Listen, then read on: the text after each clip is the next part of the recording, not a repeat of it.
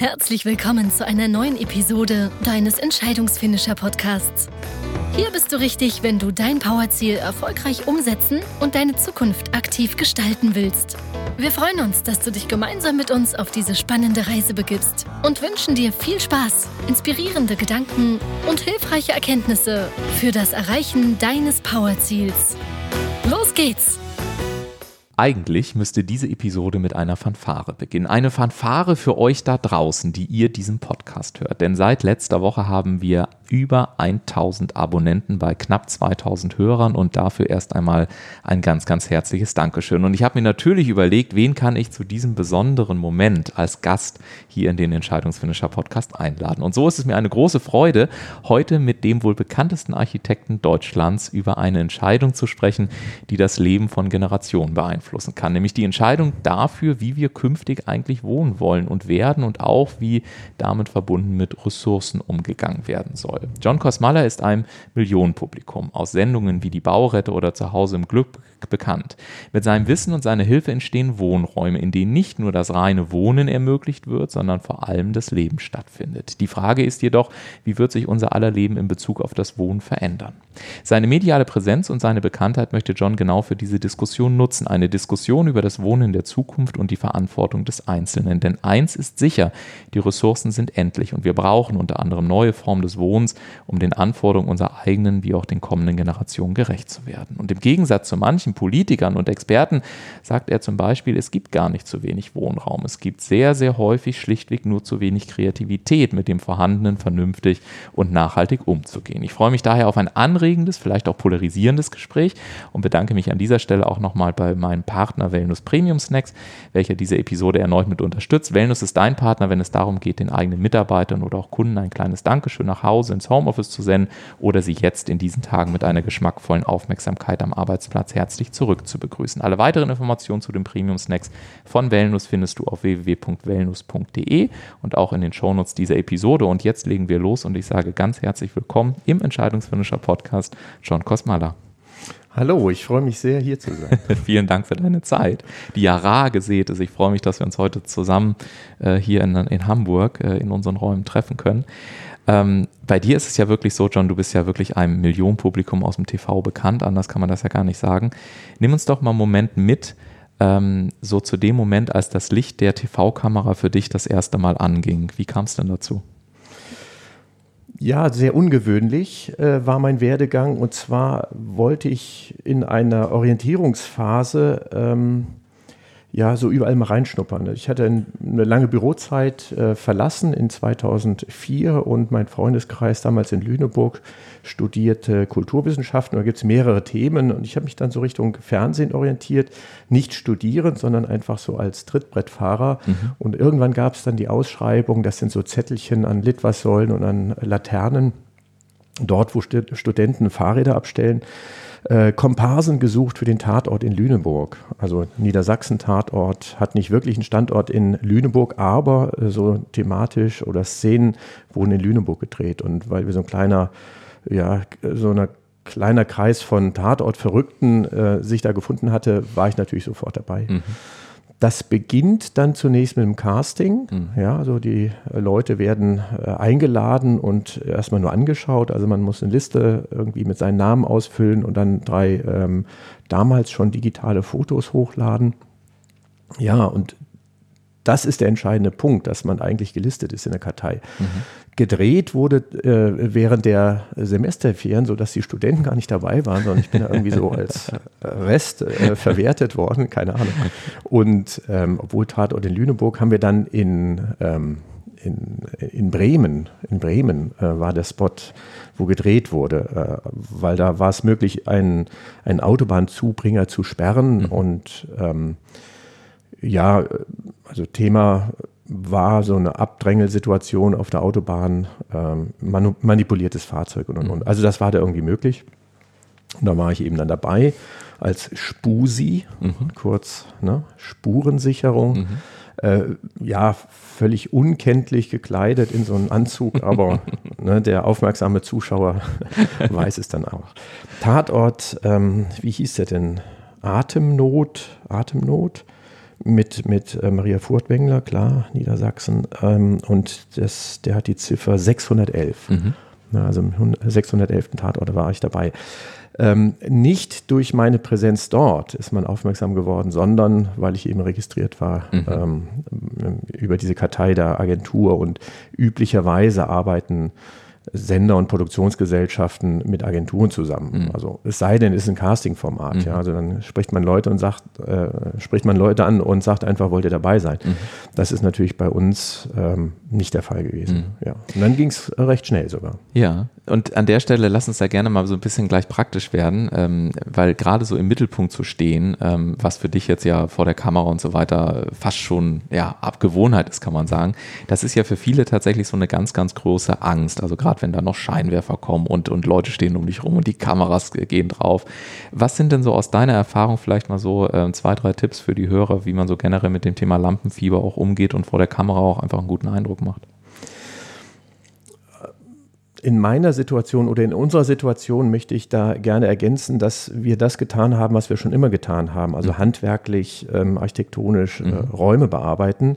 Und auch das Umfeld ist sehr freundschaftlich und sehr pragmatisch. Mhm. Da ist nichts fremd. Und so wie wir auf der Baustelle sowieso erstmal äh, Scheinwerfer mhm. aufstellen, also erstmal die Kabel ausrollen und dann die Scheinwerfer aufstellen, ähm, konnte der das, der ganze Fernsehzirkus davon partizipieren. Ja. Ne, wir haben auch die Baulampen zur Ausleuchtung des, der Filmqualität genutzt, ja. ne, sodass wir dann auch ähm, für eine gut, gute Bildqualität die Scheinwerfer zeigen konnten. Mhm. Ja.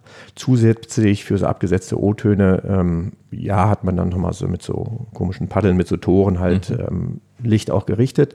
Aber grundsätzlich ist das, was wir gedreht haben, genau das, was auch passiert ist. Mhm. Ja. Und ähm, die ersten Anläufe sind schwierig, weil das alles fremd ist. Ja. dann sehr schnell merkt man, auch hinter der Kamera, das ganze Umfeld sind auch nur Menschen. Mhm. Ich muss zu meiner Schande gestehen, ich weiß auch nicht, warum da so ein Hype äh, drum mhm. gemacht wird, mhm. weil äh, die, die Menschen, die im Fernsehen zu sehen sind, sind auch nur Menschen. Mhm. Ja, und da gehöre ich dazu. Es ist schon schön, auch angesprochen zu werden und erkannt zu werden, äh, insbesondere jetzt in unserem Bereich, weil, weil das verknüpft wird mit dem, was wir tun, also wertschätzend verknüpft wird mhm. mit dem, was wir tun. Ähm, ansonsten gehöre ich eher zu denen, die, die sich da eher gerne mal rausnehmen. Also ich brauche diesen Trubel nicht. ja, ich habe mich vor allen Dingen auch gefragt, ähm, also auch so dieses Drinsein auf der einen Seite, das Rausnehmen auf der anderen Seite. Ich kann mir vorstellen, an so einem Drehtag, ich bin ja gelegentlich dann auch selber mal äh, im, im TV, im Übrigen, ich hatte auch mal eine Komparsenrolle, als wir, als ich noch im Schulchor war und am Brunnen vor dem Tore damals mitsingen durfte im Schulchor, was äh, sehr, sehr lustig war.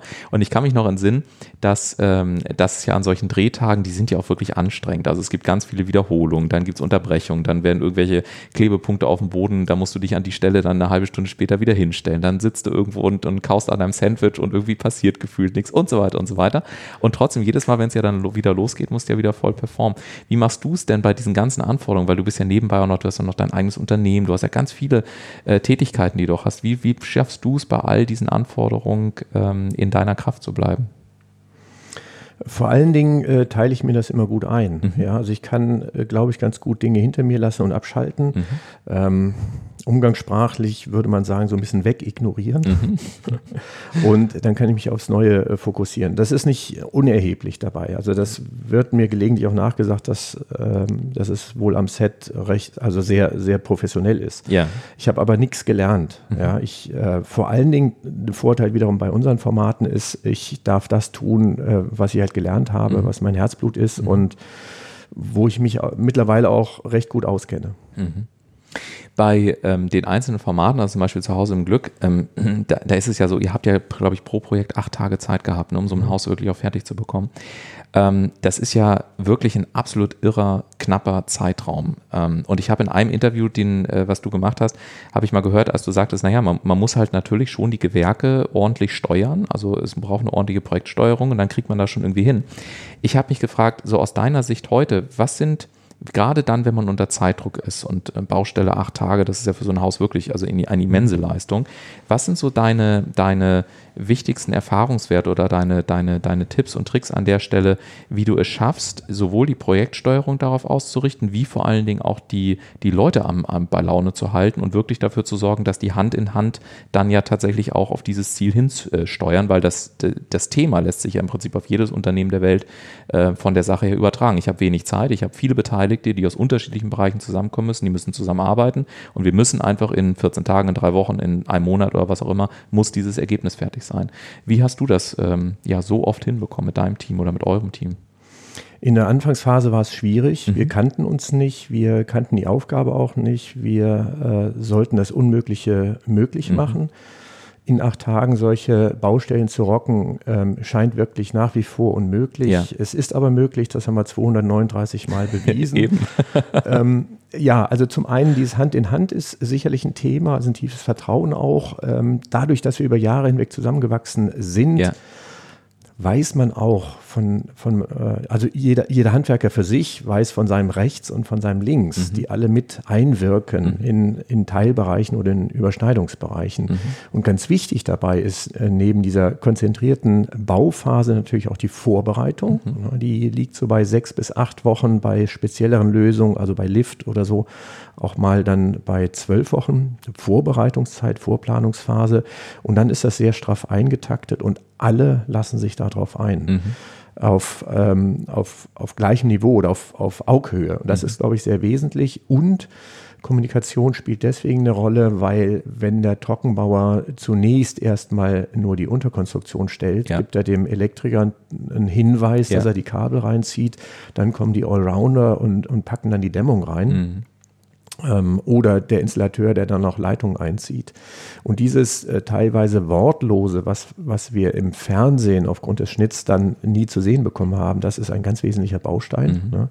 Und vor allen Dingen auch, dass ich mich darauf verlassen kann, der sagt mir Bescheid. Mhm. Das haben wir auf klassischen Baustellen nicht. Mhm. Ne? Da macht ja so jeder sein Ding. Die kennen sich auch von anderen Baustellen. Also Gewerke äh, geben sich auch gegenseitig die, ähm, die Aufträge, ne? weil sie sich von Baustellen kennen. Da gibt es freundschaftliche Verhältnisse. Aber äh, da ist jeder auf sich gestellt. Ja. Also jedes Gewerk für sich, nicht unbedingt mit Ellenbogen, sondern auch, das hat mit, mit Dienst und Norm zu tun.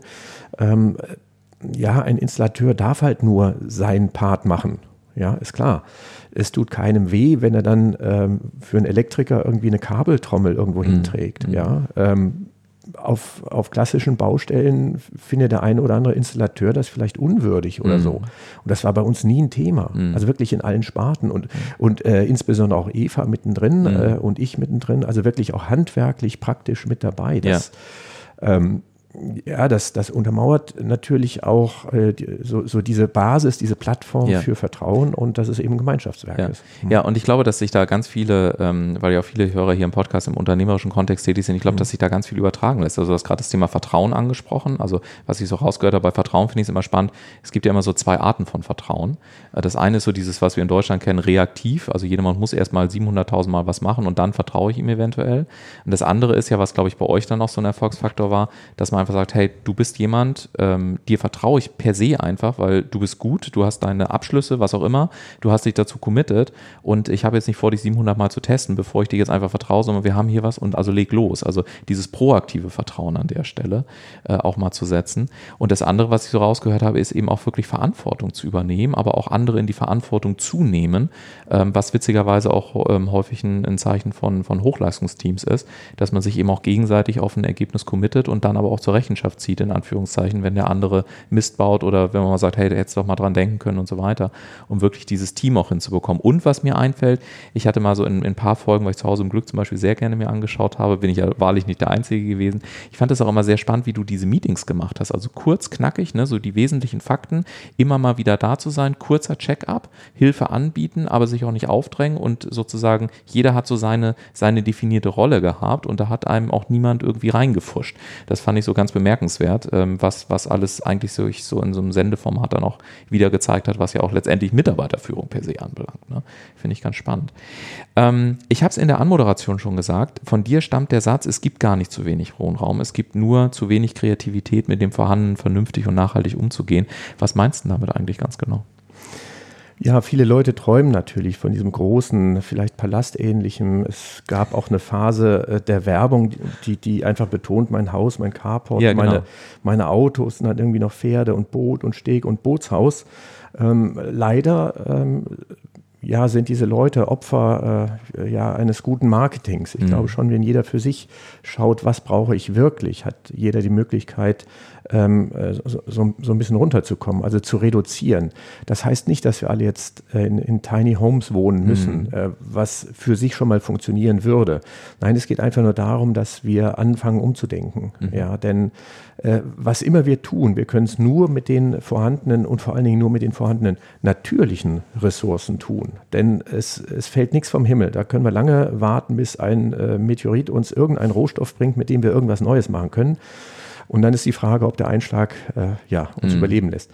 Nein, es ähm, ist wirklich so, dass äh, wir dürfen uns nur noch herausnehmen, etwas zu tun, was ressourcenschonend ist. Ja, und zwar ganzheitlich. Also ähm, das betone ich dann insbesondere, wenn es um Bau und Sanierung geht, welche Werkstoffe ich wähle. Denn in dem Moment, wo ich irgendwas heiß mache, brenne, koche, brodel, ja, ähm, ist, ist äh, Energie im, ein großes Thema und dann auch immer gleich weg. Also ähm, auf der anderen Seite müssen wir natürlich auch schauen, äh, wie kann ich Wohnraum sanieren, also vorhandenen Wohnraum äh, sanieren.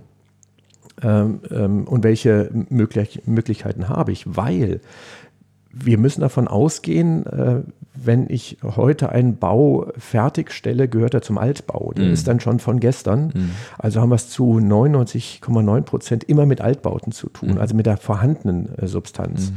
Und dann wird es interessant, weil ähm, wenn wir geschichtlich zurückgehen, ähm, ob das nun Wirtschaftswunderjahre sind oder äh, im Mittelalter Fachwerkhäuser, die, die Räume, wie wir sie uns gestaltet haben, sind auch immer ein Bild der Kultur oder kulturellen Phase mhm.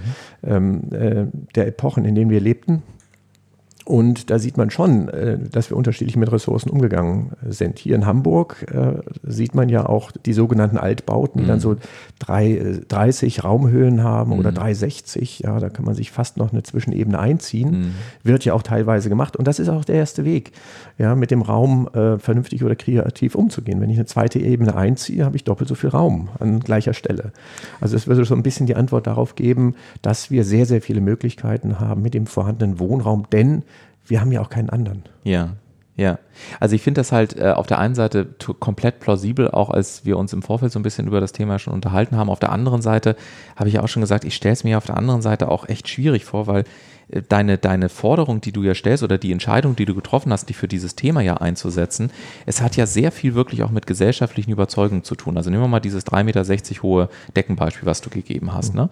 Ähm, wir verbinden ja doch einfach auch psychologisch, wenn wir in einen Raum reinkommen und wir sehen Stuck an den Wänden, 3,60 Meter, toller Konferenztisch, alles edel gestaltet, unterstellen wir ja per se schon was anderes, als wenn wir irgendwie in ein Wohnzimmer reinkommen, 2,50 äh, Meter äh, und, und irgendwie eher gemütlich eingerichtet. Also unser Geist verbindet ja damit Erfolg Erfolgsparameter und so weiter.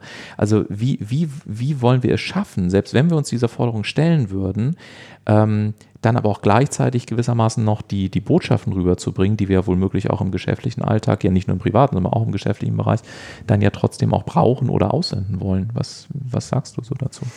Ähm, ich denke mal, Bauhaus ist jetzt 100 Jahre alt und da kommt das Zitat her, weniger ist mehr. Das ja. können wir uns tagtäglich bei, bei allem vor Augen halten. Mhm. Meine Spezialität ist halt Bauen und mhm. Wohnen, deswegen äh, schärfe ich meinen Fokus dort.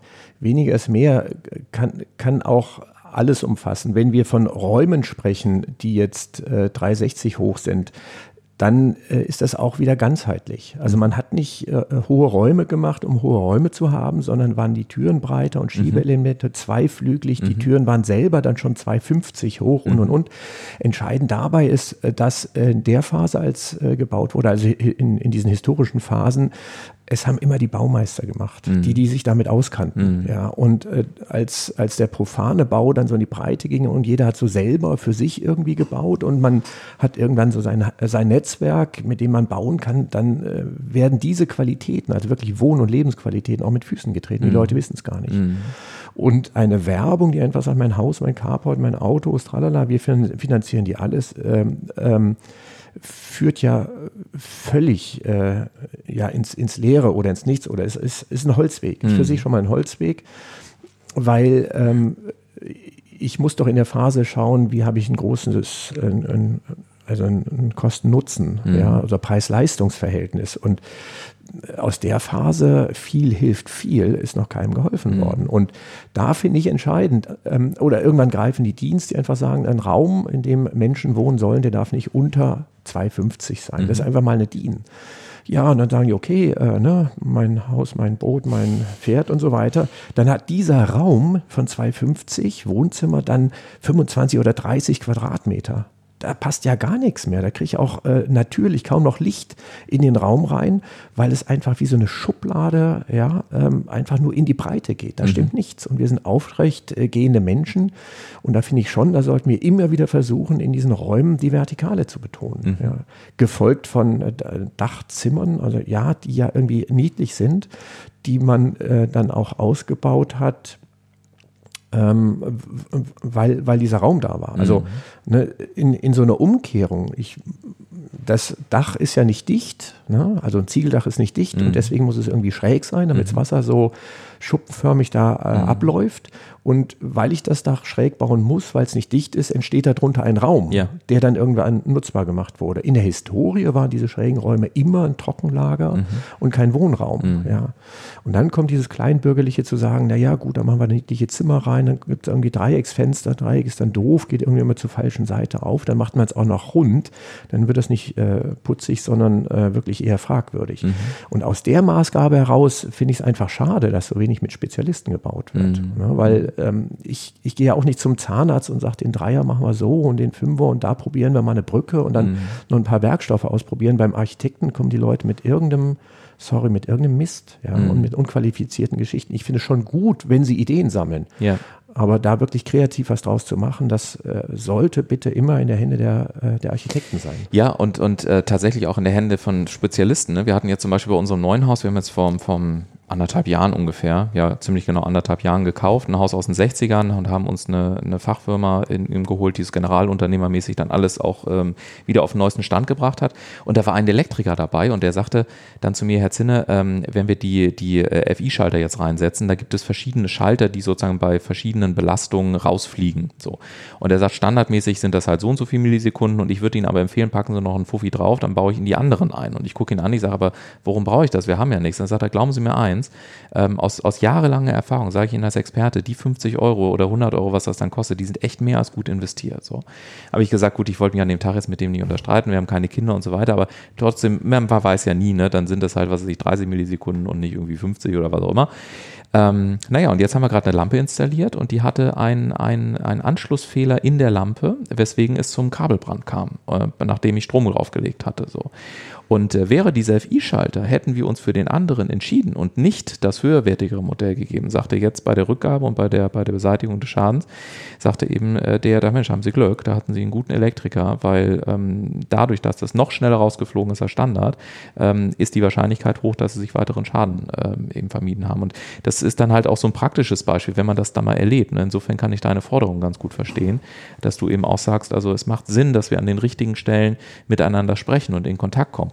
Die Frage ist ja nur, John, was sind denn die richtigen Stellen? Also wenn wir über Ressourcen sprechen, wenn wir jetzt auch über, über deine Leistung sprechen, was sagst du, wo ist es aus deiner Sicht wirklich auch für die nächsten Generationen und auch für das Thema Wohnen wirklich zwingend notwendig, beispielsweise mit jemandem wie dir zu sprechen? Und wo sagst du auch, natürlich sollen sich die Leute auch gerne kreativ aus, austoben und so ihr eigenes Ding da zu Hause draus machen?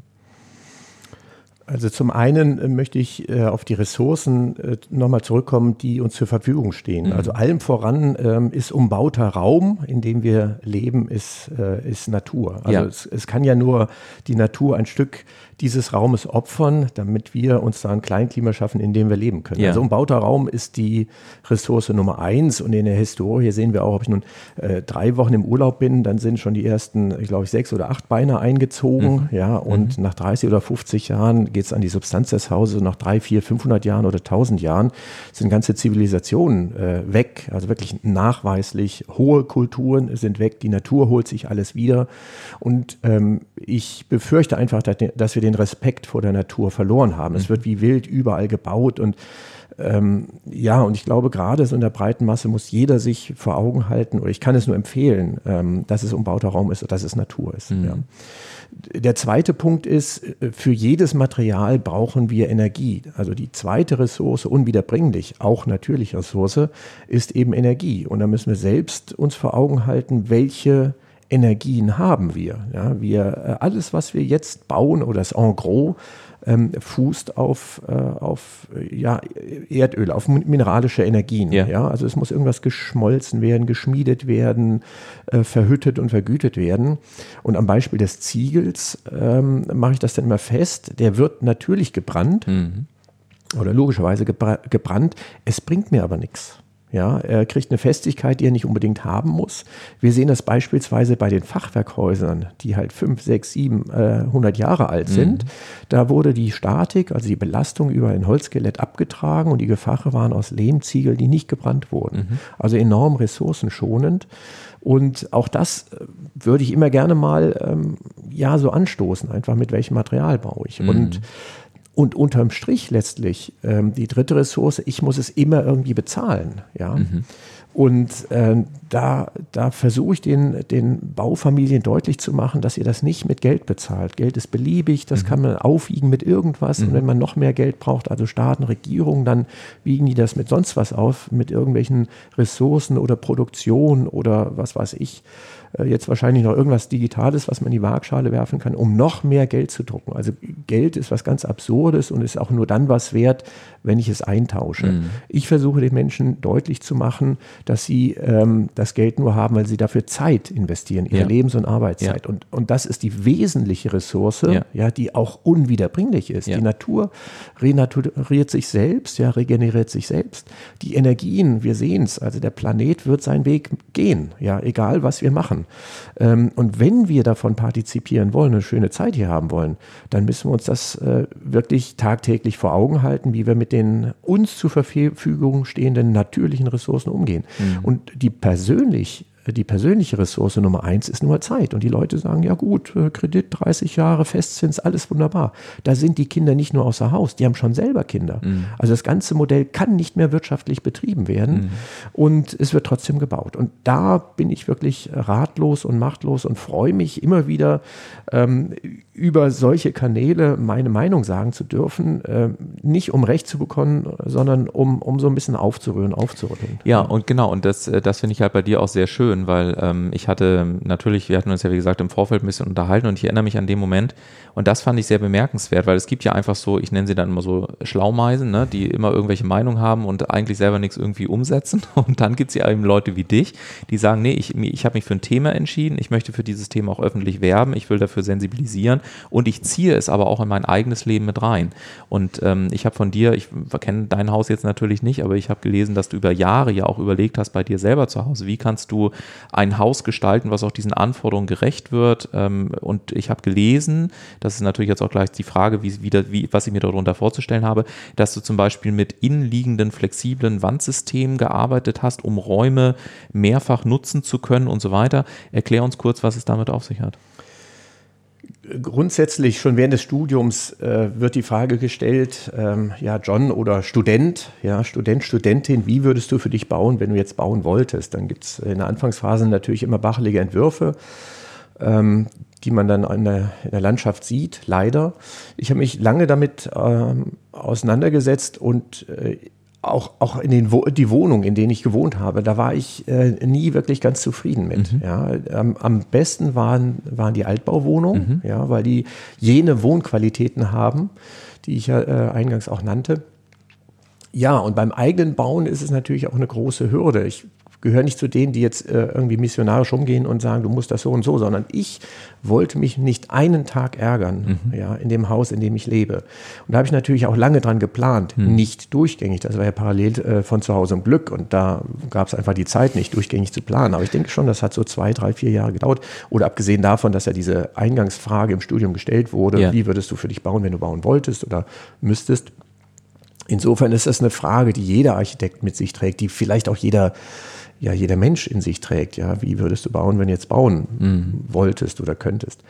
Und insofern ist das ein langer Reifeprozess. Ich habe dann gemerkt, also alles irgendwie, was statisch und fest ist, ähm, behindert einen auch. Mhm. Also wie, wie kriege ich da eine Flexibilität rein? Ähm, dann habe ich festgestellt, äh, schon während der Planungsphase, es gibt, ähm, es gibt Dienst, die einfach unsinnig sind, mhm. aber sie, sie, sie gelten. Mhm. Ja, äh, und ähm, da habe ich versucht, mich auch von frei zu machen. Da werde ich auch gleich mal ein Beispiel nennen. Und in der Summe ist ein Haustyp entstanden, 10 mal 11 Meter. Und in der Tat haben wir ein Trenn äh, Trennwandsystem und wir alle kennen es von, von Konferenzräumen mhm. oder irgendwelchen Hochzeitshotels. Da hat man große und mhm. kleine Säle und ja, ein solches genau. System habe ich adaptiert. Ich habe auch nichts neu erfunden in dem Haus. Ich habe es irgendwie neu kombiniert. Es ist technisch möglich, ohne Fußleiste auszukommen. Die DIN sieht halt vor, ne, wie der Putzer sich da an der Ecke zu verhalten hat und der Bodenleger und weil beide sich nie begegnen auf der Baustelle, muss man das in eine DIN fassen und eine Übergabe ähm, definieren. Denn äh, konstruktiv hat es keiner gelöst. Mhm. Ne? Also ist diese Fußleiste ein Kompromiss. Dann gibt es Leute, naja, das ist doch, die sagen, das ist doch eine Scheuerleiste, aber es scheuert doch keiner heute. Mhm. Ja? ja, oder dann mit dem Staubsauger so oder manche, aber ne, ob das nur eine Holzleiste ist mhm. oder Putz, also wer, ne, wer, wer den, den, Putz mit dem Staubsauger kaputt machen will, mhm. der, der der sollte den Staubsauger gegen die Wand werfen. der, braucht nicht Staubsaugen. Und, und da habe ich halt, äh, ja, da habe ich mich selbst als Planer, als Entwickler herausgefordert gefühlt und und eine Lösung geschaffen hat dann dazu geführt, dass die Baustelle so ein bisschen rückwärts entstanden ist. Wir haben erst den Boden gelegt, mhm. ja, denn der Boden muss ja eine Bewegungsfuge haben. Wir haben Fußbodenheizung und haben zunächst erstmal ein äh, Laminat gelegt, in Teilbereichen Fliese und die, der Boden äh, durch seine Wärmeschwankung warm-kalt ist er ja in, in Bewegung. Mhm. Also muss ich ihn ablösen von dem angrenzenden äh, Material. Und in der Regel wird der Fußboden nachgelegt, wenn der Putz schon fertig ist und dann überdeckt die Fußleiste diese Bewegungsfuge. Ja. Da habe ich gesagt, es ist auflösbar. Wir mhm. haben erst den Fußboden gelegt, wir haben den Boden erst gefliest, dann haben wir ein Putzprofil an die Wand gemacht, mhm. parallel drei Millimeter umlaufend mhm. äh, über den bereits fertigen Boden, der natürlich geschützt und also abgedeckt war für die anderen Gewerke. Und an diesem Profil konnten die Putzer dann auch auch super anarbeiten. Ja, und dann haben wir nachher diese Folien alles weggemacht und waren fertig und es ist bis heute perfekt. Ja, mhm. ich kann jeden Schrank an die Wand stellen, was ja manchmal eine Hürde ist, wenn Absolut. eine Fußleistung ja, ja, ist genau. und so weiter. So habe ich mich wirklich in ganz, ganz viele Details reingedacht. Das ist ja auch die Aufgabe des Architekten, das ist ja Diplom-Ingenieur, also ja. ein Entwickler, äh, Erfinder oder halt äh, einer, der, der solche konstruktiven Details auflöst. Und ähm, ein, eine weitere DIN, ähm, die ich auch nie verstanden habe. Also zum einen geht unsere Haustür nach außen auf. Ja. Ja, sagt jeder, warum? Mhm. Ja, weil äh, die geht doch nach innen aus. Dann meine ich, innen ist Wohnraum, mhm. den muss ich, muss ich, bezahlen und heizen. Und mhm. in dem Moment, wo die Tür nach innen aufgeht, äh, fehlt mir das da so ein Stück Raum. Ja. Und ich habe eine Zone hinter der Tür, die nicht wirklich nutzbar ist. Richtig. Ne? Also ich muss mich schon entscheiden, es sei denn, ich gehe ganz in der Ecke ins Haus, ja. dass die Tür so an die, an die Außenwand anschlägt. Nein, ähm, die gehen auf jeden Fall nach außen aus, äh, auf. Das äh, ist auch konstruktiv dann einfacher. Ähm, zum, zum Grundkonzept, es ist ein Holzhaus, was in einem äh, Glashaus steht, mhm. weil Glas ein guter Witterungsschutz ist. Und da habe ich eine standardmäßige Fassade gewählt. Mhm. Ja? Standardmäßig, wie wir es eher im Gewerbebau kennen. Und im Gewerbebau gehen die Türen putzigerweise nach außen auf. Mhm.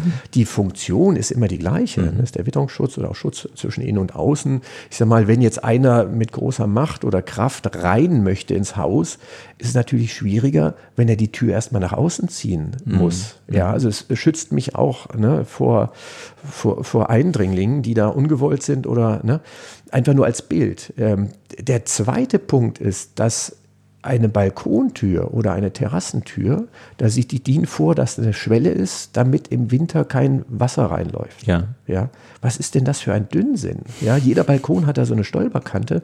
Die Funktion ist absolut die gleiche. Da ist der Übergang zwischen innen und außen. Und an der anderen Tür, am, ne, am gleichen Haus, äh, muss da eine Schwelle sein. Und ähm, die DIN äh, sieht dann vor, dass äh, zwischen dieser obersten Kante, wo sich Wasser rückstauen kann, bis zur wasserführenden Ebene müssen 15 Zentimeter sein. Mhm. Ähm, ansonsten kann ich es noch reduzieren, wenn da eine Rinne ist, die das Wasser abführt, die dann auch noch geheizt ist. Also so ein Dünnsinn. Wem ist denn das dienlich? Und dann ist mir deutlich geworden, das dient nicht dem Menschen, nicht der Funktion, nicht der Sache. Form follows Function ist ja meine Philosophie auch. Äh, es dient der Industrie. Mhm. Es äh, dient äh, ja, einem, einem Kreislauf, der eben auch irgendwie äh, am Leben gehalten werden muss. Mhm. Und das habe ich in vielen Teilen äh, gefunden, mhm. während der Entwicklung und auch im weiteren Leben. Äh, viele Dinge werden einfach nur gemacht, damit andere von äh, partizipieren mhm. können und mhm. nicht die, die einen Nutzen mhm. von haben. Es wird argumentiert ja. Ja, bei der Balkontür, dass ähm, dass eben Schnee äh, ein bisschen antauen kann tagsüber, dann friert er nachts wieder und dann baut sich eine Schicht auf. Ja. Da sage ich, das ist auch an der Haustür auch ist genau das Gleiche. Und wenn die Tür nach innen aufgeht, ja, dann habe ich beim, beim größeren Schnee, den wir leider nicht mehr so haben, aber dann habe ich diese Riesenwelle im Haus. Mhm. Wenn die mhm. Tür nach außen aufgeht, habe ich überhaupt keine Probleme. Ich mhm. schiebe den Schnee weg ja, und dann kann ich die Schippe äh, äh, holen, die auch schon draußen steht und kann direkt weitermachen. Nach mhm. innen habe ich erstmal das ganze Gelerche mhm. im Haus. Ja. Was ich äh, bei diesem Beispiel jetzt äh, ganz spannend fand, wo du sagtest, toter Raum, ne? Äh, so als, als, Schlagwort, das äh, ich bin mir gerade bei uns so das Haus durchgegangen, wir haben zum Beispiel so einen kleinen Flur und das ist genauso, wie du sagst, jedes Mal, wenn ich die Tür dann aufmache, also nach innen die Eingangstür, muss ich selber schon drei Schritte zurückgehen äh, und denke mir so, ist eigentlich schade, weil wenn sie andersrum aufgehen würde, könnte ich da zum Beispiel eine Garderobe hinsetzen, was ich so nicht machen kann. Ne? Und das ist ja im privaten wie im unternehmerischen Kontext ist das, glaube ich, auch immer ein Thema. Und ähm, die, die Frage, die ich mir also stelle mit totem Raum ist, wir, wir haben ja im Prinzip ganz vielen toten Raum. Ne? Also auch Zimmer, die wir, die wir beispielsweise nur zweimal am Tag irgendwie Badezimmer oder irgend sowas nutzen für eine halbe Stunde und danach ist das Ding leer, wird überhaupt nicht mehr genutzt, muss irgendwie beheizt werden und so weiter. Hast, äh, also ich sehe dich schmunzeln und, und wahrscheinlich hört man dich auch in der Aufnahme ein bisschen, ein bisschen schmunzeln. Ähm, Hast du dir darüber auch Gedanken zu Hause gemacht? Also ich jetzt mal blöd gefragt, duschst du parallel im Wohn oder duschst du zeitgleich im Wohnzimmer, schiebst dann eine Wand rum und anschließend ist es ein Schlafbereich oder wie muss ich mir das vorstellen? Ja, ja, fast. Also ich habe wirklich jeden Raum für sich äh, unter die Lupe genommen und äh, da spielt auch die Tür eine Rolle. Das, ja. das bezieht sich ja nicht nur auf die Haustür. Ja ich habe ich es nie verstanden, auch teilweise bei unseren ähm, Fernsehbaustellen nicht, warum wir mit der Tür in den Raum reingehen. Mhm. Ja, der Flur ist, äh, also den, das ist der Raum, den ich am wenigsten brauche. Ja. Da, da husche ich mal durch. Ja. Ich glaube, das kann ich in wenigen Minuten am Tag zusammenfassen. Mhm. Warum geht die Tür da nicht in den Flur auf? Das mhm. ist der unnützeste Raum. Ne, der ist, hat natürlich einen Nutzen, klar. Aber so für, ne, für die Lebens- äh, und, und ähm, Wohnräume, ähm, da steht er in der Liste ganz hinten. Mhm. Ähm, auch die Zimmertür Türen, es geht immer nach innen, dann habe ich eben diese komischen, ja, es gibt ja keinen Totenraum. Ja, ähm, das sind so Fehlräume, so ungenutzt. Mhm. Und äh, ich habe bei mir wirklich geschaut und, und jeden einzelnen Raum habe ich in der Theorie, in der Planungsphase komplett durchdekliniert. Mhm. Und ich habe am eigenen Leibe erfahren, dass, äh, dass das Bad so wenig genutzt wird, halt morgens irgendwie eine Viertelstunde, abends eine Viertelstunde. Das bedeutet ja mathematisch, dass 23,5 Stunden am Tag habe ich einen Raum, den ich faktisch nicht nutze. Ja, ja. Die Toilette ein bisschen außen vor, die brauche ich sicherlich auch wenig, ist aber eine Notdurft, um die komme ich nicht umhin. Ja. Und ähm, äh, die nimmt auch nicht viel Raum in Anspruch. Ja, das kann ich auch äh, gut reduzieren. Das kennen wir äh, vom, vom Wohnmobil oder vom ICE. Das funktioniert wirklich auf kleinstem Raume. Bei den Bädern ist es ganz anders. Dann sollen das irgendwie Wohlfühloasen sein, ein Begriff, den ich schon nicht mehr hören kann. Ähm, äh, weil dieser Kosten-Nutzen, ähm, äh, wie sagt man, dies, dieses Verhältnis stimmt einfach mhm. überhaupt nicht mehr. Das ist nämlich der teuerste Raum mhm. des Hauses. Da ist so viel Technik drin, ob das, äh, ob das nun eingebaute Technik ist, dann bin ich schnell bei den Ressourcen. Das sind versiegelte Oberflächen. Ich muss mich mit Luft und Klima auseinandersetzen und, und, und. Dann wird das belichtet und belüftet auch noch, also zwischen innen und außen. Da habe ich eine Variable drin, wenn das Fenster offen steht und es wird zu kalt, da habe ich Kondens und so weiter. Und da habe ich äh, intensiv drüber nachgedacht und und dann auch festgestellt oder mir selbst die Frage gestellt, brauche ich den Raum? Mhm. Ja, brauche ich einen solchen Raum, klassischen Raum, ähm, äh, wie er in aller Munde ist? Ähm, oder kann, gibt es eine, Vari äh, gibt es eine, eine, eine, eine Alternative? Ja. Und ich habe mir auf die Fahnen geschrieben, als, als es vom Grundriss her bei meinem Haus konkreter wurde, versucht zu denken ohne diesen Raum. Ja, mhm. Es muss eine konstruktive Lösung geben. Und mhm. in der Tat habe ich eben ein Flur, ein Teilstück eines Flures äh, dahingehend definiert, dass eben beide Wände äh, gefliest sind und der Boden auch. Der Boden zudem auch noch schräg. Mhm. Ja, der hat so eine Neigung von, von zwei Zentimetern. Und also äh, auf der einen Seite ist er zwei Zentimeter höher, auf der mhm. anderen Seite zwei ja. Zentimeter tiefer. Das Besondere dabei ist, äh, dass in der Mitte die Nullzone ist, ist klar. Mhm. Ne? Das kann man sich gut vorstellen, ja. wie so bei einer Wippe, die ist ja halt in der Mitte. Und äh, in dieser Zone gehe ich. Das heißt, wenn ich durch diesen Duschbereich gehe. Hast du keinerlei mhm. ne? Effekt. Mhm. Genau, ja. habe ich keine Stufe und nichts.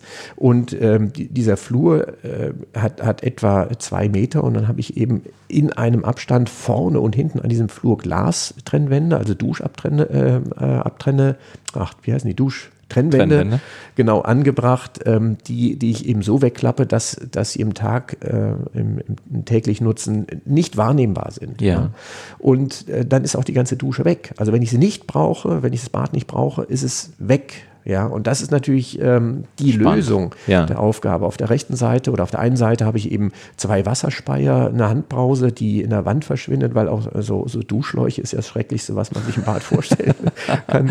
Und äh, gegenüber habe ich einen äh, Waschtisch, dann wörtlich genommen, ist wirklich nur noch eine Tischplatte, die in der Wand steckt, weil dieses ganze Gelerch drunter erfüllt mit DIN, aber ja. ist alles andere als irgendwie nützlich. Ja. ja? Und auch ähm, sowohl die Wasserspeier, die, die Armaturen, alles unterputzen. Da sagt jeder, ja, ähm, aber ne, du hast ja jetzt gar kein Eckventil und wie willst du einen Wasserhahn austauschen? In der, in der Startphase habe ich das Haus ein bisschen öffentlich gemacht und äh, Tag der offenen Tür gab es oder Tag der Architektur, da war es öffentlich, waren 450 Leute da an drei Tagen die ich da durchgeschleust habe, geschleust habe. Und da war ein älteres Paar und sagten, ja, ähm, äh, ja, ne, wenn ich da unten kein Eckventil habe und kein Siphon, wie, wie kümmere ich mich denn? Ja. Wie, wie, kann ich denn Wasserhahn aus, ja.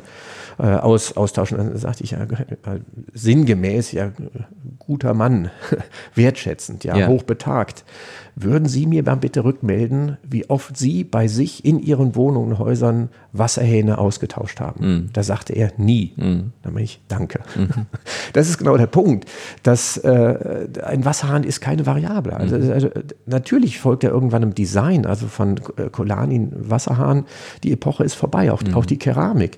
Dann stellt sich nicht die Frage, brauche ich, äh, brauche ich einen Wasserhahn, sondern wie ist mein Lebensgefühl heute? Brauche ich mhm. das Bad noch?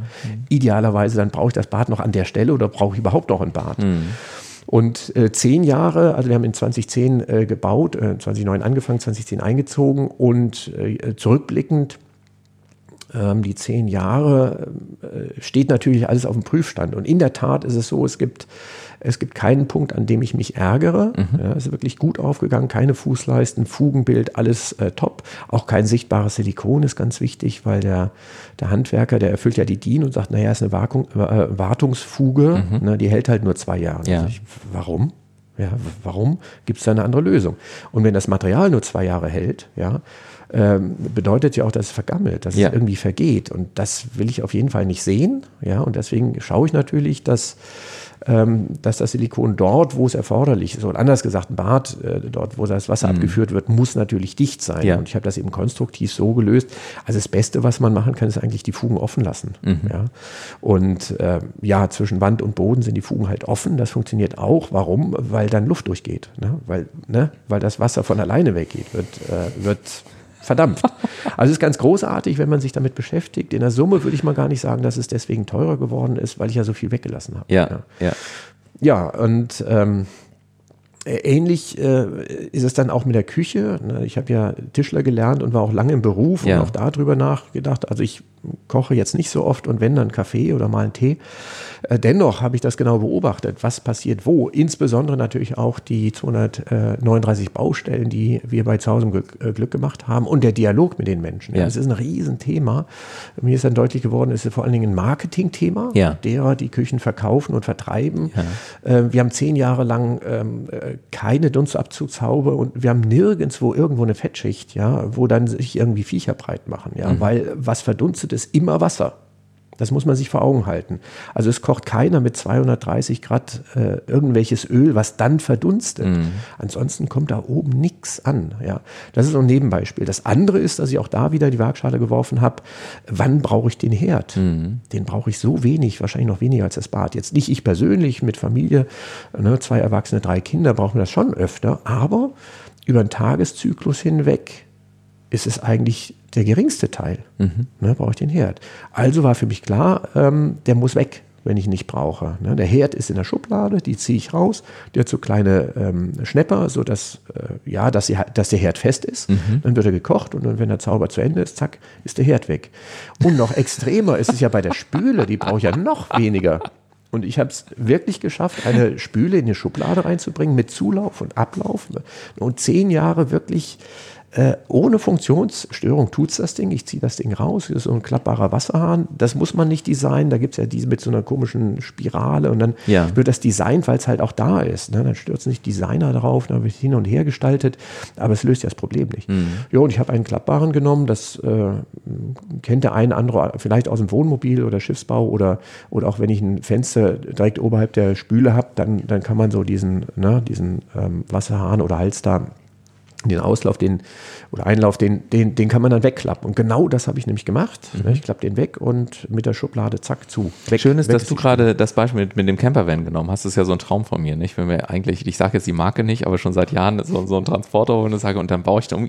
Seit heute weiß ich, wen ich anrufe und sage, John, können wir mal bitte den Campervan dementsprechend umbauen. Es ist ja wirklich Wahnsinn, wenn ich diese zuhöre. Ich glaube, es ist eine äh, der anspruchsvollsten Sendungen in Anführungszeichen, die wir bisher hatten, weil du so teilweise auch in die Details reingehst, wo ich, wo ich mich jetzt hier im Gespräch dabei ertappe und denke, Verdammt, da habe ich noch nie drüber nachgedacht. Stimmt. Wie oft brauche ich den Herd eigentlich? Stimmt. Warum steht er da eigentlich? Stimmt. Wieso ist das eigentlich so und so?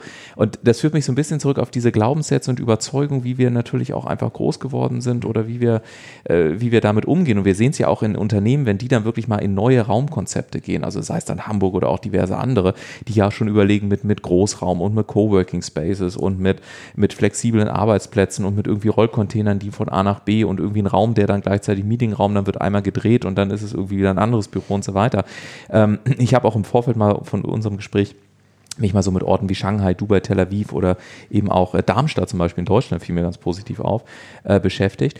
Und bei all diesen Orten ähm, stelle ich fest, dass, ähm, dass, ja, wo, dass es nicht nur um Wohnraum geht, sondern ja auch immer so, so eine Art Inkubatorfunktion auch für Individualität ähm, und letztendlich auch für Erfolgsgeschichten, für Trends ähm, und so weiter. Und ich habe so das Gefühl, dass, dass auch wenn ich mit dir spreche, dass es ähm, eigentlich notwendig ist, dass wir dieses Thema wirklich auch gesellschaftlicher in den Mittelpunkt stellen und uns auch die Frage stellen, welche Auswirkungen hat das auf Städte, welche, Auszüge, äh, welche Auswirkungen hat das auf Stadtzüge und so weiter. Zugegebenermaßen, die Frage ist ein bisschen groß, aber vielleicht kannst du sie zumindest mit ein paar Eckpunkten beantworten. Was würdest du denn sagen, wenn jetzt hier zum Beispiel in, in Hamburg sowas wie eine Hafencity entsteht oder in anderen Städten irgendeine andere, ist ja völlig ist ja mhm. austauschbar. Aber was glaubst du, was sind so ganz wichtige Trends, worüber man heute sprechen muss, wo wir als Gesellschaft auch auf der politischen Ebene die Mut haben sollten, solche Entscheidungen zu treffen, damit wir dann eben mit ähm, umbautem Raum, mit Materialien und letztendlich auch mit der Zeit, die wir zur Verfügung haben, dann eben auch wirklich gut klarkommen und es in, in, in Einklang auch mit, mit, mit der Natur ist ich weiß nicht, ob äh, wir auf der Suche sein sollten nach einem Trend, mhm. ja, sondern ich glaube, es ist die letzte Chance äh, unserer Generation, äh, jetzt das Ruder noch umzureißen. Ich glaube, wir dürfen uns nicht mehr äh, äh, im großen Stile mineralisch zu bauen. Mhm. Ja, da ist äh, die Energie ist weg, die Ressource ist weg. Wir haben die Möglichkeit, in Holz zu bauen, mhm. äh, massiv, also eben nicht mehr das Fachwerk, sondern massive Plattenbauweise. Mhm. Klar ist der Begriff Plattenbau äh, in, in unserem Deutsch, ja. deutschsprachigen ja. Raum belegt. Ähm, deswegen sage ich, das ist so Platte 4.0. Ja. Das ist wirklich äh, grenzen- und kulturübergreifend. Holz ist ein nachwachsender Werkstoff, der von sich aus äh, sich produziert. Ja. Ne? Und wir, wir brauchen nichts zu tun, außer respektvoll mit der Natur umzugehen und mhm. es funktioniert. Mhm. Und ähm, äh, wir sind sogar in der Lage, also ich betone den deutschsprachigen Raum deshalb, weil, weil ich mich nur in diesem äh, kleineren ja. Raum ähm, belesen äh, konnte. Ich bin da auch nicht wissenschaftlich unterwegs, aber ich, ne, ich habe erfahren, dass Deutschland ein Holzproduzent ist, also mhm. produziert mehr Holz, als verbaut wird. Das wäre schon so ein Meilenstein. Und nicht nur, dass er ähm, ohne zusätzliche Energie äh, von uns entsteht, im, im, im Vergleich zu Beton oder Stahl oder Ziegel, ähm, kommt die äh, Energie von der Sonne. Und jetzt äh, kommt der wunderbare Moment des Baumes, weil er es auch noch schafft, den Kohlenstoff aus der Luft zu ziehen. Also ja. CO2 ist ein Riesenthema für ja. uns. CO2 ist ja eben Sauerstoff dabei.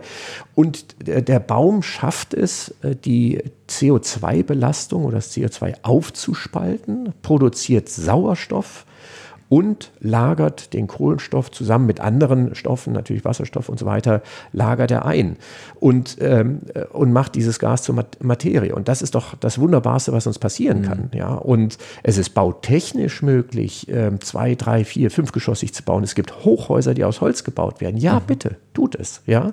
Und macht es nicht als Option, also vom Gesetzgeber her, sondern macht es zur Pflicht, mhm. in Holz zu bauen. Mhm. Das ist nichts von heute auf morgen, aber ich kann mir gut vorstellen, dass äh, wenn man das politisch ähm, schärft ja, ähm, oder schärfer formuliert, dass dann ein Umdenken anfängt. Mhm. Ja. Viele sagen, ja, wenn ich an eine Wand klopfe, ist irgendwie hohl oder ich mag nicht im Cello wohnen. Mhm. Das ist alles andere als wahrheitsgemäß.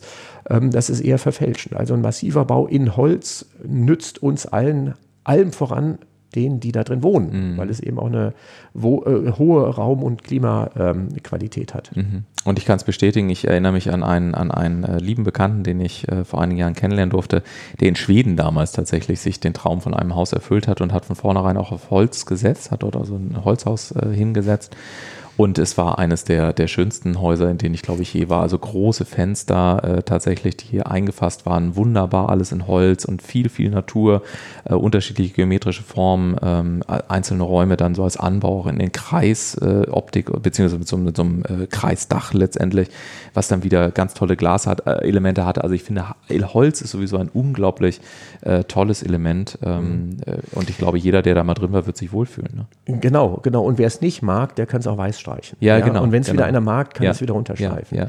Es ist natürlich nicht das Holz alleine, sondern wir müssen auch über die Grundrisse nachdenken. Ne? Wir müssen wirtschaftlicher bauen. Das heißt ja nicht, dass es billiger wird, sondern Kosten-Nutzen muss ich ein gutes Verhältnis bringen. Ich bin auch der Auffassung, alles, was äh, traditionell jetzt äh, mit Heizung gebaut wird, geht in die falsche Richtung. Das ist mehr so meine persönliche Meinung und Erfahrung, als dass ich das wissenschaftlich bewegen kann. Ja. Ist so ein bisschen Bauchgefühl.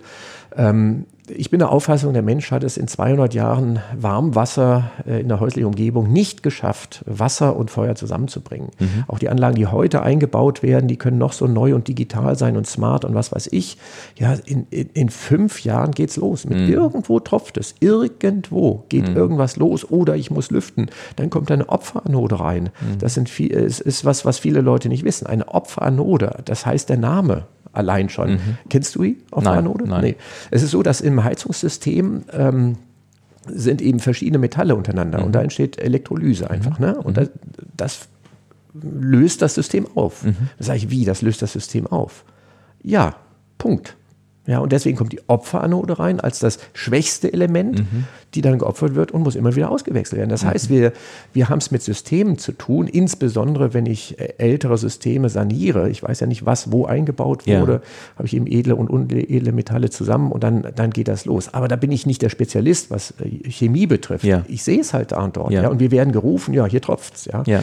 Und das ist der Punkt, einfach zu sagen, äh, müssen wir nicht in anderen Systemen denken, per se. Ja, ich bin der Auffassung, ja, wir müssen jetzt dran denken und das Ruder rumreißen. Mhm. Da wird kein Installateur arbeitslos. Mhm. Im Gegenteil, die haben sowieso schon die mhm. Bücher voll und wir haben keinen Nachwuchs mehr. Wir helfen denen, wenn wir jetzt anfangen, neu zu bauen, ohne Wasserheizung. Ja, auch Photovoltaik, äh, Foto, ähm, Solarthermie auf dem Dach. Ja. ja. das ist da oben viel zu heiß und allein die Vorstellung, ich muss ja aus hygienischen Gründen das Wasser erstmal auf 60 Grad bringen, mhm. ne, wegen der Verkeimung oder um die zu verhindern, um es dann an der Dusche runterzukühlen. Moment mal, ich kühle das Wasser runter, was ich vorher geheizt habe. Was für ein Irrsinn. Ja?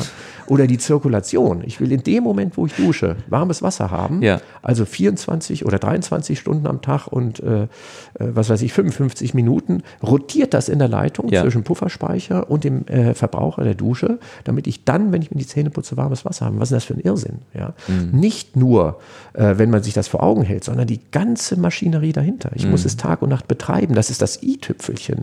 Ich muss es ja erstmal bauen. Ich muss es mir äh, erstellen. Und diese Ressourcen Ressourcen sind alle weg. Also Primärenergie, die da drin ist, um das zu erstellen, gefolgt von den Metallen. Das sind alles edle Metalle, die, die, die fehlen uns nicht. Ja, wir haben diese Kreisläufe einigermaßen. Mhm. Wenn ich an Sanierung denke, ähm, würde ich am liebsten all das rausreißen. Mhm ja, alles, was wasserführend ist. Es bleibt eine Kaltwasserleitung, mhm. ja, die in eine Richtung durchspült ist. Dann habe ich das Verkeimungsthema nicht, mhm. ja, weil ja immer wieder frisches nach äh, Wasser nachkommt. Und ich mache es dann elektrisch dort warm, äh, wo ich es brauche und auch nur dann, wenn ich es brauche. Punkt um. Und da kann ich sehr hocheffiziente Systeme nutzen.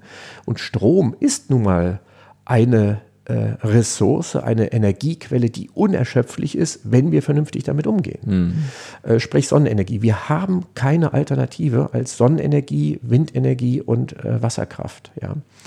Äh, um, um nur drei zu nennen. Alles andere, ne, wo wir äh, als Mensch zündeln oder was weiß ich, Atome spalten, das äh, ist endlich. Ja, und hoffentlich bald. Ja, hoffentlich bald. Ja, also ja. vielleicht kann man zusammenfassen, geht es darum, dass Häuser nicht mehr nur smart, smart, smart sein sollen, mhm. sondern dass es vielleicht um mehr Intelligenz geht, um auch. Lebensräume und Wohnräume zu schaffen und tatsächlich auch Unternehmensräume, da geht es ja letztendlich auch drum, und die auch wirklich intelligent dann sind und eben nicht nur smart ne, an der Stelle. Und was das Smart betrifft, ja, alle unsere Geräte, die wir hier haben, auch äh, ich schaue mich hier so ein bisschen um, Computer etc., ja. das erste Bauteil in diesem Gerät ist ein Trafo. Das ja. heißt, die, die fahren gar nicht mit 230 Volt. Ja. Also äh, denke ich an Häuser nach, die mit Gleichstrom, äh, Gleichstrom fahren wir haben es beim Auto. Ich kann ja fast jedes Gerät, ja. äh, auch teilweise Haushaltsgeräte, im Auto laden über mhm. Konverter. Also ich würde es eher umgekehrt machen ja, und sagen, ja, die meisten Geräte laufen mit Gleichstrom, auch was Leuchten betrifft. Das würde alles wunderbar funktionieren. Also könnten wir da auch in anderen Systemen denken. Ich habe es niemals wissenschaftlich ausgerollt. Es ist so ein Bauchgefühl und naja, zurückblickend muss ich schon sagen, ich habe äh, immer wieder gut damit äh, ja. Äh, gelegen. Ein, ein Beispiel vielleicht noch zu dieser Duschsituation. Ich habe äh, ähm, äh, zurückblickend diese zehn Jahre Erfahrung bestätigen, dass es sogar noch einen besseren Ort für die Dusche gibt. Mhm. Ne? Erzähl. Und zwar ist das der Windfang. Ja, du lachst, du lachst. Oh, ich werde, ich, da, auch, ich werde auch belächelt für, aber wenn ich das jetzt mal in die Praxis umsetze, ja. ja spielt uns sogar die Digitalisierung in die, in die, Karten. Also bei mir klingelt keiner an der Tür, der sich nicht vorher angemeldet hat. Selbst das Päckchen, was kommt, weiß ich ja. Minuten genau, was kommt. Ja. Warum jetzt der Windfang? Aus zweierlei Gründen. Das ist der Flur, der am allerwenigsten genutzt wird. also im stimmt. Haus sause ich noch mal ein bisschen öfter um. Vor allen Dingen, er ist am höchsten kontaminiert. Das ist die Schleuse zwischen innen und außen. Also wenn der Opa schon wieder mit Gummistiefeln reinkommt. Ja.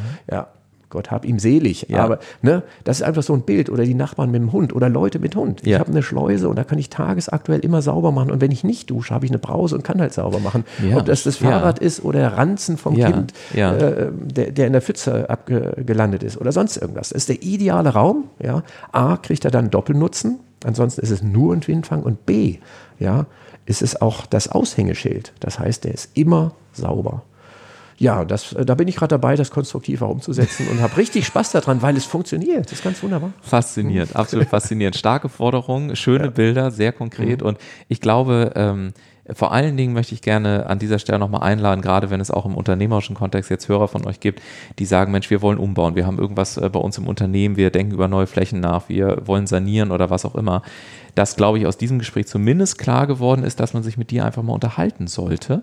Äh, ich packe auch gerne noch den entsprechenden Link von John äh, mit in die Shownotes rein, dann könnt ihr da draufklicken und John mal anrufen. Denn ich glaube, eins ist sehr klar geworden, im Zweifel selbst als Sparringspartner für ein Gespräch kann es sehr, sehr lohnenswert sein, sich äh, mit John Kosmaler über das Dankeschön. Thema zu unterhalten. Danke. Mir hat es viel Freude gemacht. Ich äh, werde jetzt äh, ganz kleinmütig nach Hause gehen und sagen, wir müssen unser Pfad neu umplanen. Wir haben es gerade ganz groß als Wohlfühloase gemacht, ich gebe es zu. Nein, aber natürlich äh, haben wir tatsächlich auch darauf geachtet, wie, wie können wir an unterschiedlichen Stellen auch mit verschiedenen Materialien arbeiten. Und äh, es ist in der Tat so, und das ist vielleicht auch nochmal ein Zuruf so von meiner Seite als, als Konsument, auch so in die Richtung von Architekten. Architekten sind sehr, sehr weit weg. Also ähm, so in, in, in, in meinem Empfinden her haben sie so ein, so ein so einen sehr elitären Charakter äh, wirken äh, in der Außenkommunikation, die mit Sicherheit falsch sein kann, gar nicht die Frage. Aber in aller Regel ist es belegt mit hohen Kosten, mit, mit äh, umständlich, mit sich verwirklichen wollen und so weiter. Und vielleicht ist es auch einfach mal eine schöne Idee, weil ich fand sehr, sehr unglaublich viele tolle, inspirative Gedanken, dass es vielleicht einfach mal einen Architekten wie dich gibt, der auch an dieser Stelle sagt, auch das darf sich ändern und der Begriff und der Beruf des Architekten darf einfach nahbarer sein und genauso wie es selbstverständlich ist, zum Metzger zu gehen oder wie du vorhin sagst, zum Zahnarzt, genauso ist es vielleicht auch einfach toll, wenn man sich vorstellt, dass in 10, 20 Jahren einfach jeder junge Mensch, jede junge Familie einfach sagt, okay, ich gehe zum Architekten, ist es für mich genauso selbstverständlich wie zum, zum Bäcker zu gehen. Auch wenn du es schon äh, fast abmoderiert hast, das Gespräch würde ich an der Stelle dankend ergänzen, Gerne. ja, dass eben der Architekt nicht derjenige ist, der, einen Bau teuer macht, sondern der nur er kann es günstiger machen. Ja. Und vor allen Dingen, äh, das ist leider in der Baulandschaft so, dass die Architekten eben Erfüllungsgehilfen sind, meist von den Bauherrschaften, die eben ihre Träume umsetzen wollen. Ja. Und da entstehen die hohen Kosten, nämlich das ist die Wohlfühloase, Ja. das sind irgendwelche Umweltanlagen. Der Bund gibt einiges an Fördergeldern dazu, das hilft aber nur der Industrie Ja. und nicht dem Häuslebau. Und ich glaube, dass man den Architekten durchaus mehr Freiheit geben sollte, auch wirklich wegzulassen. Ja. In diesem äh, kurzen Gespräch ist es vielleicht deutlich geworden, dass es äh, wirklich die Möglichkeit gibt, Ja. wegzulassen, ohne entbehren zu müssen, Ja. ja. ohne dass einem was fehlt. Ja. Es entsteht dadurch eine Optimierung ja, und äh, nicht eine Reduzierung. Und das ist mein Anspruch auch im Dialog und auch ähm, in Richtung Medien, äh, den Architekten auch mehr Gehör äh, zu schenken und auch mehr Freiheit zu geben, aus ihrem Portfolio schöpfen zu dürfen und nicht dauernd irgendwie Hochglanzmagazine äh, vorgelegt zu bekommen und sagen, so soll mein Bad werden. Ja, Das ist das, was dann auch zu hohen Kosten führt. Beispiel Heizungsanlage, ich habe es eingangs äh, genannt, wird hochgefördert in vielen Bereichen. Ich werde aber äh, den Aufwand, den ich habe, ein solches, äh, eine solche Installation zu erstellen, nicht mit Öleinsparung oder mit Heizmittel irgendwie ähm, Ja. ähm, amortisieren können. Ja, ja. Und das ist halt ein Trugschluss auch. Und da müssen wir viel mehr in die Medien gehen, viel mehr in die Kommunikation gehen und deutlich machen, dass es Alternativen gibt, die vor allen Dingen einfach sind und deswegen auch nachhaltig sind. Ja, ein schönes Schlusswort. Vielen Dank dafür. Und wenn ihr eventuell sogar zu den Medien gehört, äh, John ist mehr als ausreichend bekannt. Wir wissen, er ist auch irgendwo gelistet. Also ihr werdet es hinbekommen. Insofern habt eine schöne Woche, trefft eure mutigen Entscheidungen und auch so wie John auch mal ein Thema zu nehmen, äh, wo vielleicht Generationen von Menschen anders drüber nachgedacht haben, was auch nicht ganz einfach ist, an jeder Stelle in Sprache zu gießen, wo man viele Ideen diskutieren muss, wo man auch kontrovers sein muss, wo man sich trauen muss. Fand ich ein wunderbares Beispiel, ein sehr mutmachendes Gespräch, sich wirklich auch Themen zu stellen und zu sagen, ich habe den Wunsch, gesellschaftlich auch neu über Dinge nachzudenken und bin gleichzeitig trotzdem in der Lage, ganz handwerklich eben auch zu arbeiten. Und ich habe auch nicht die Erwartung, dass sich das alles von jetzt auf gleich verändert. Aber es ist wichtig, dass wir von den Dingen, von denen wir überzeugt sind, eben auch dann aufstehen und sagen, und ich bin bereit, auch diesen Prozess anzustoßen, weil wir dieses Umdenken an vielen Stellen letztendlich brauchen. Insofern vielen, vielen Dank an dich. Lieben Dank an euch fürs Zuhören. Ihr wisst wie immer, bitte bewertet sehr gerne, John, diese Episode, wenn sie euch gefallen hat. Alles andere erfahrt ihr in den Shownotes und dann freue ich mich, euch nächste Woche Montag um 10 Uhr, wenn ihr mögt, wiederzuhören. Bis dahin eine schöne Woche. Macht's gut. Ciao, ciao. Tschüss.